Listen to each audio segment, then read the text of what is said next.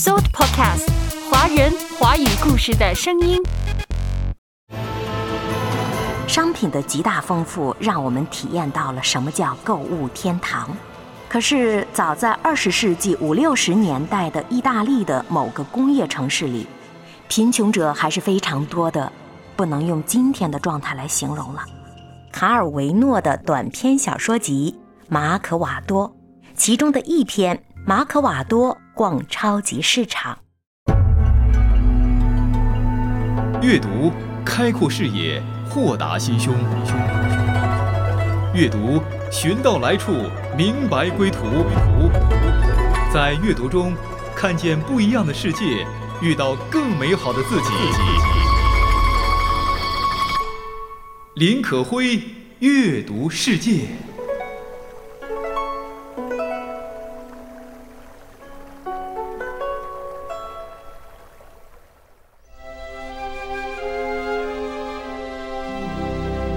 你好啊，我是可辉，欢迎来到阅读世界。你喜欢逛超级市场吗？喜欢去菜市场吗？那可辉呢，常常去超市或者菜市场。感觉那是一种很解压的活动。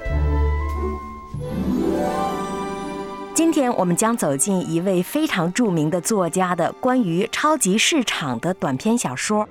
他是谁呢？这位作家是意大利的当代作家，当年差一点儿就获得了诺贝尔文学奖。这位意大利当代著名作家被称为是世界上最好的寓言作家之一。一九八五年，他被提名为诺贝尔文学奖获奖者，却因为当年突发脑溢血猝然离世，与该奖失之交臂。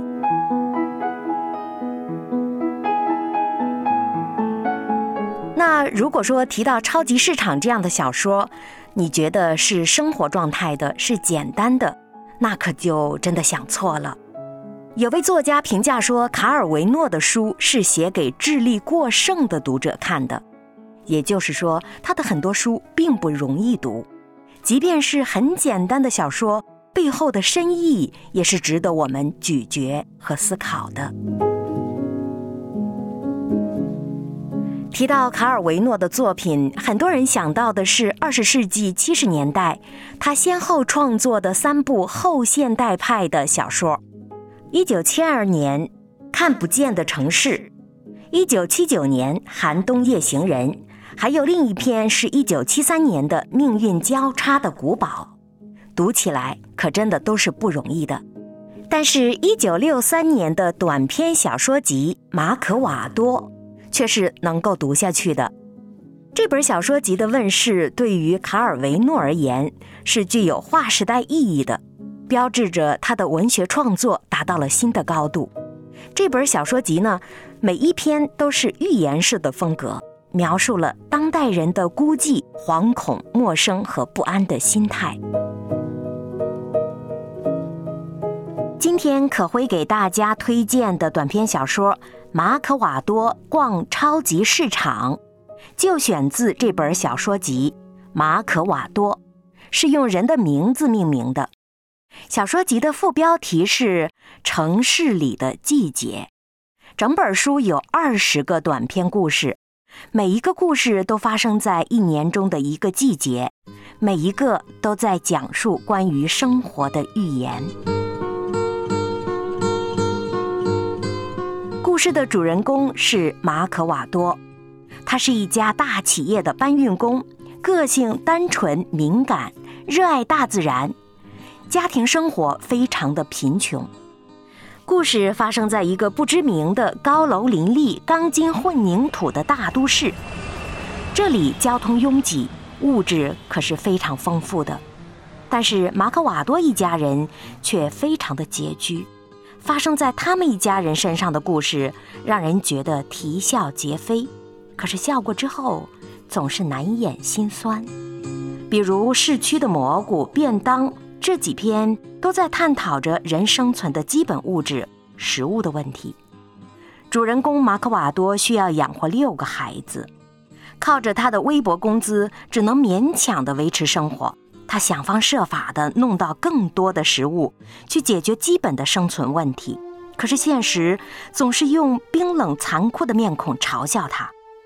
比如看似美味的蘑菇，却因为城市污染成了毒蘑菇；眼看着就要吃到嘴边的兔肉，因为科学实验成了人人惧怕的细菌实验品。从这一系列的小说当中呢，你会看到马可瓦多的内心透出的心酸，而透过他的心酸，可以看到整个社会的底层人的心酸。另一类涉及到的是关于环境污染的问题，比如烟、风和肥皂。这一系列的主题在告诉我们，严重的污染和高速的城市化已经取代了那些新的空间。在作者的精神内核当中，大都市的诗意之感早已经化为了历史的尘埃，或者说，在作者卡尔维诺的心中，大都市早已跟诗意。没什么关系了。在整本小说当中，我们可以看到，马可瓦多生活的真的是让人觉得极其无助，他的处境也是非常荒凉的。比如啊，看完电影，他发现自己被淹没在了电车红绿灯半地下室里，他自己是谁呢？人这个个体早已失去了自我的光泽。他似乎觉得自己的存在只是为了证明这个大都市里电车、煤气炉的存在，只是为了证明这个大都市里还有着这么一群人。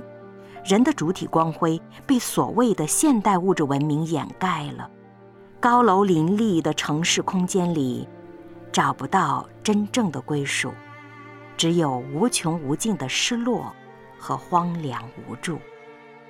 作者卡尔维诺从看似简单的故事，其实拷问了真正的现实问题：人精神层面的追求，如何才能有归属呢？今天可会介绍的马可瓦多逛超级市场，就选自小说集《马可瓦多》，是其中的一篇。So Podcast，华人华语故事的声音。马可瓦多逛超级市场，这篇小说读者可以看到一次疯狂乐购的行动。什么样的场景呢？平民马克瓦多一家几口人在某一个傍晚跃跃欲试地走进了一家规模庞大的超市。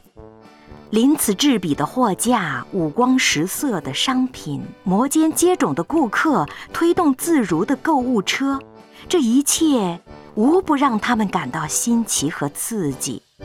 然而，在那里，在那个时代，超级市场注定了是富人的天堂。对于有分期付款要付、有若干的债务要等着偿还的马可瓦多一家而言，这家超级市场无异于是水中之月，或镜中之花。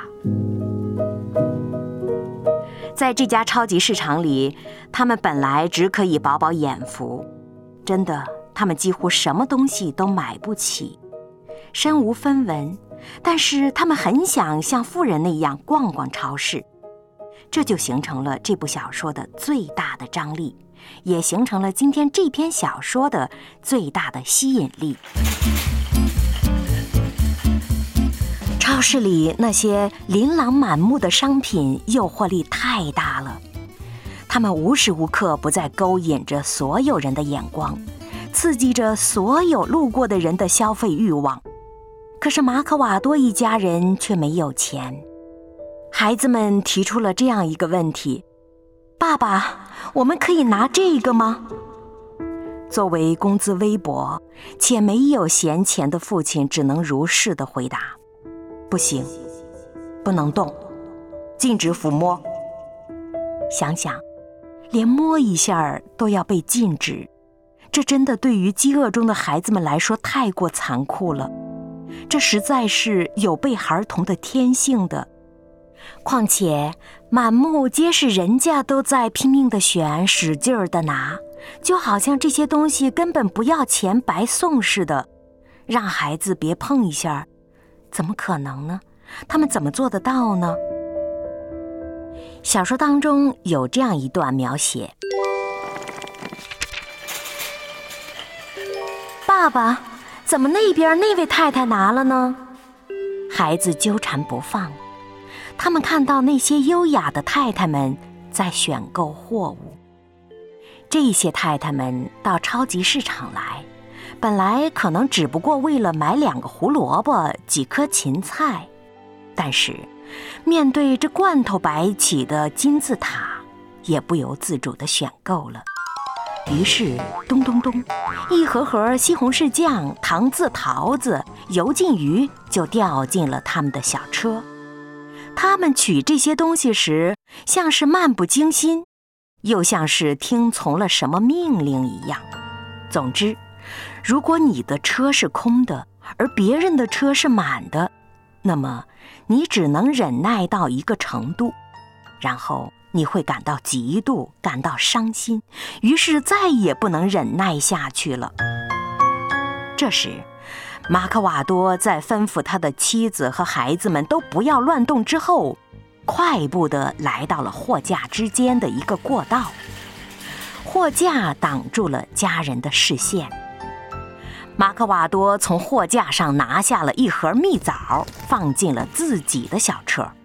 是的，他只想过过瘾。推着这盒蜜枣，他转了十来分钟。也像别人一样显示显示自己在购买货物，然后再把它放回原处。马可瓦多一会儿跟着忙忙碌碌的女售货员，一会儿又尾随着珠光宝气的阔太太，在货架之间拐来拐去。他尽量不让家人看见，怕他们也模仿自己。去试试拿东西放在小车里，这样那就糟了。孩子们可忍不住了。可是，怎么有钱买呢？不顾年久，血与宣纸，纵使岁月无情，无以奔驰。优秀于苍天，必有出头之日。懒政发作，就别将光明之时，苦尽甘来，定不负生而善之。苍茫落幕，心系远方。如此喧闹的购物场景，在今天的中国以及世界各地，其实早已经司空见惯了。商品的极大丰富，让我们体验到了什么叫购物天堂。被物欲横流勾勒出的现实世界，简直是让人觉得如梦如幻。可是，早在二十世纪五六十年代的意大利的某个工业城市里，贫穷者还是非常多的。贫穷如马可瓦多一家，他们的收入极低。像这样的普通的收入极低的工人的生活，那可真的不能用今天的状态来形容了。卡尔维诺致力于用文字来揭示马克瓦多这样的底层民众的生存的实状，这样的写作又与一些作品普遍地表现出残酷、悲痛、绝望是不同的。卡尔维诺营造出的是一种黑色的幽默氛围，也就是笑中带泪。比如小说接着写道，在这一家人饱受了商品的苦苦折磨后，所谓的折磨就是。只能看不能买的这种折磨，作家卡尔维诺就心慈手软了。小说写道：他们每个人都各自推起了购物车，在笔管条直的货架通道中间自由地穿梭着。他们模仿着富人们，象征性地挑选一些自己喜欢的物品。马克瓦多一辆车，妈妈一辆车，儿子也各自有一辆车。这一家人欣喜若狂地推着自己的货车，组成了一列长长的火车。在迷宫一样的大超市里，他们几乎迷失了自我。好在关键时刻，他们还算理智。他们很快意识到了，这要一算总账，得要上百万吧。世界上从来没有免费的午餐，何况是这一家人个个装得满满当当的几车货品呢？马可瓦多一家子以为可以推着小车在超市里无止境地穷逛下去，只是为了过把瘾。可是当广播的通知下达下班时间将到，请顾客赶紧去结账时，这一家人突然如梦方醒。小说写道：一家人带着他们的战利品，沿着循环电梯上上下下来回转，可是每一层都会遇上女收款员在把守出口。他们面前的计算机正对着他们，而且噼啪作响，像一挺挺机关枪面对着要出去的人。马可瓦多一家人转呐转呐。那情势越来越像是笼中的野兽，或者像囚犯在墙上贴着花格纸、被照得通明的房间里漫无目的的乱转。多少次我困在原地转弯，望着眼前越不过的高山，那些不甘，那些遗憾。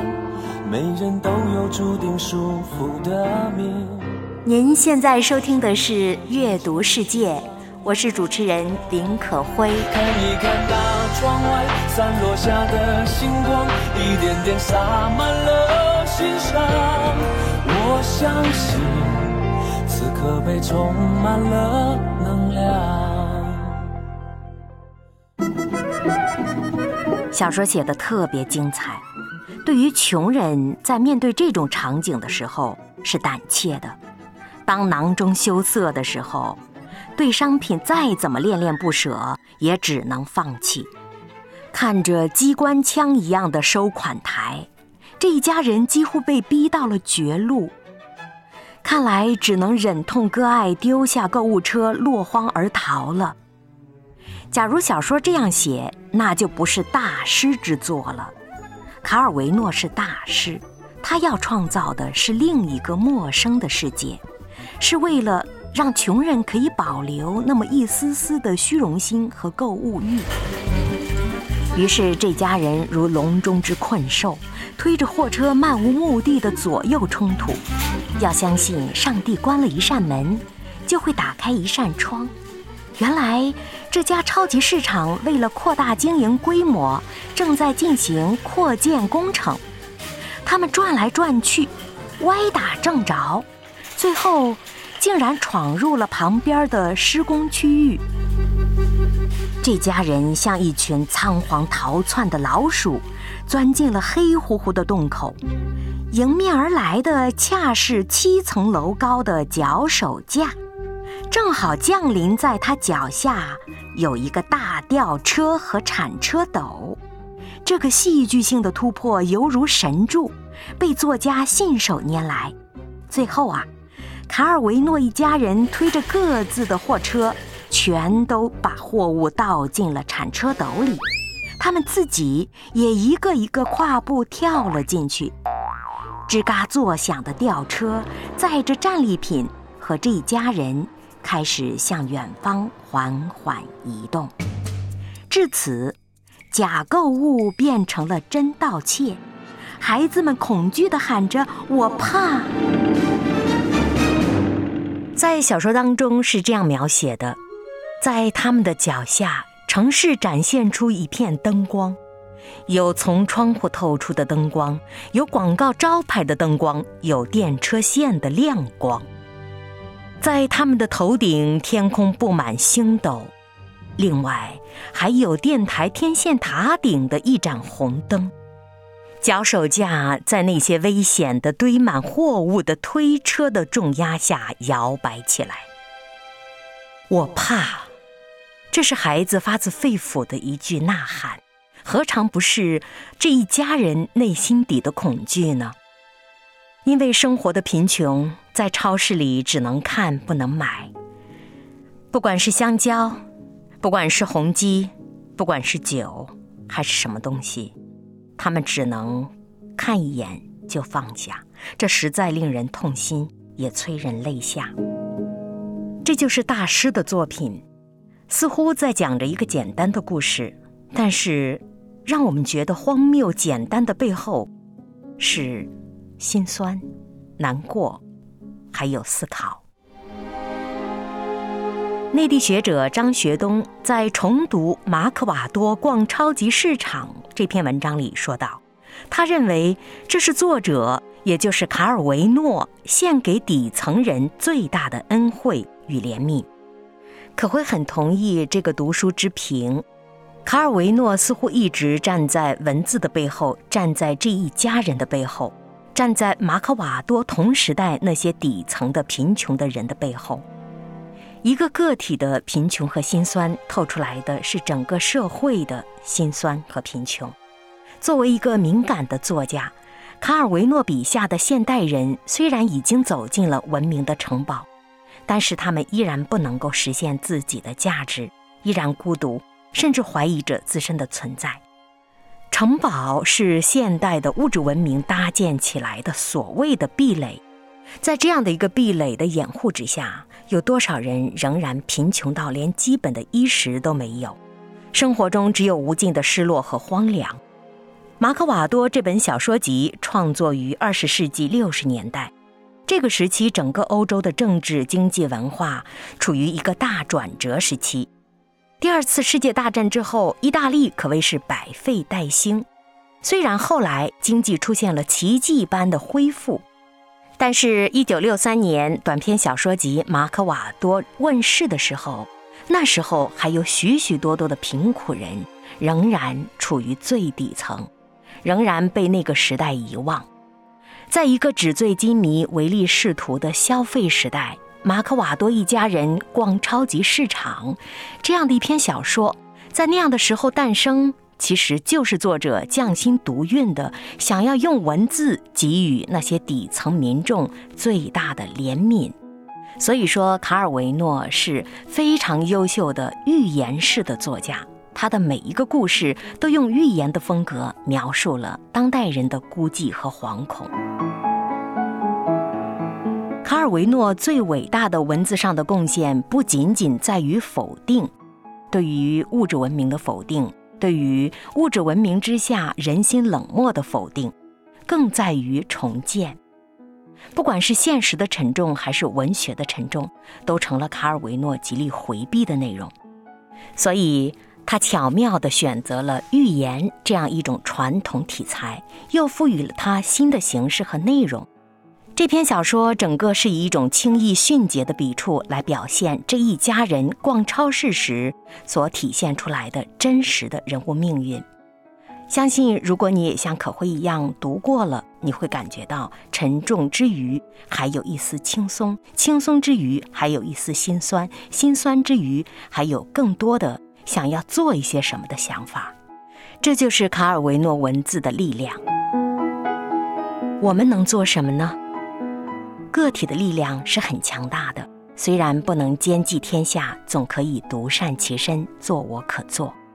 可会记得圣经的箴言书二十八章二十七节说道：“周济穷乏人的，不致缺乏。”现在的我们处于物质文明生活的时代。应该说，物质是不缺乏的，但是社会当中仍有许多人衣食无助，他们仍然期待着我们的帮助和关怀。愿我们打开自己的眼睛，看到他人的需要，并在他人的需要上看到自己的责任。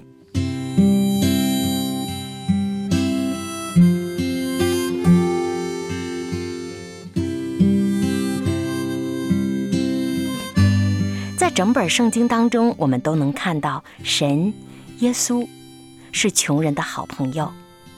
在约翰福音六章四十八节，他告诉我们：“我就是生命的粮。”在诗篇当中，还有一句话特别抚慰人心：“耶和华是我的牧者，我必不致缺乏。”当我们有所缺乏的时候，如果我们认识到了。那物质的源头、精神的源头、整个世界的源头的时候，我们可以向他要，可以向他求，而他因着爱将会给予我们所需。这是我们生之盼望。连我们的生命都是他创造的，不是吗？伊塔洛·卡尔维诺的作品总是具有着精美的构思和深刻隽永的思维方式，可以说对现代小说艺术产生了巨大的影响，让每一个读者读完也会在身心灵界产生巨大的影响。一九八五年，他因为猝然的去世和当年的诺贝尔文学奖失之交臂，但是历史仍然记住了他，这是一位作家中的作家。莫言曾经说：“卡尔维诺的书值得反复的阅读。”当我们反复的阅读卡尔维诺的文字的时候，真的能够透过文字感受到浓浓的悲悯的情怀。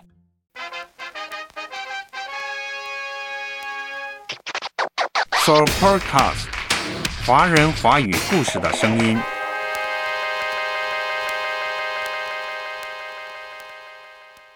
今天可会特别在阅读世界把卡尔维诺的短篇小说集《马可瓦多》推荐给你。如果在阅读过程中你产生了什么样的思考，有什么想要分享的，欢迎您跟我联络。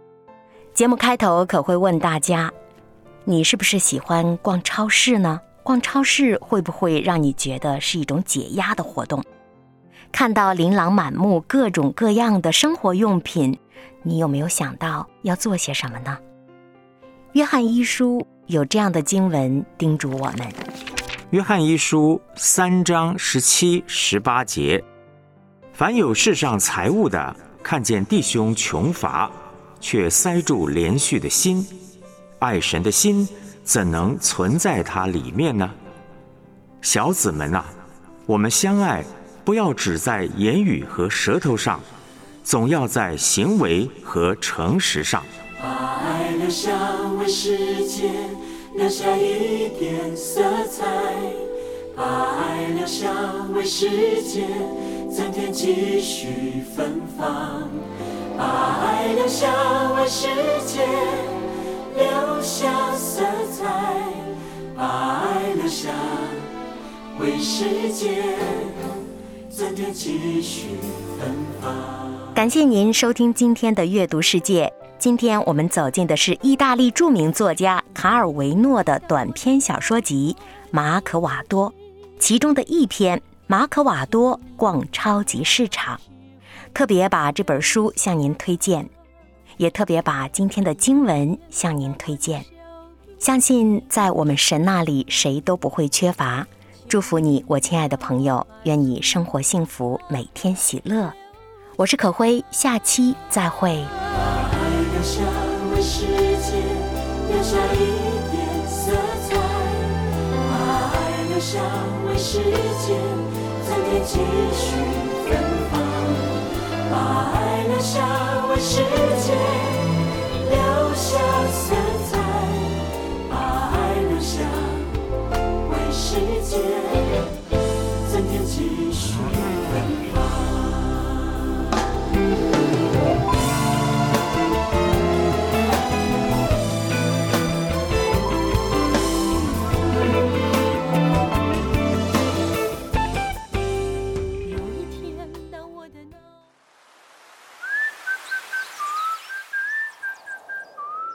不是一种新玩意，不是一种新潮流。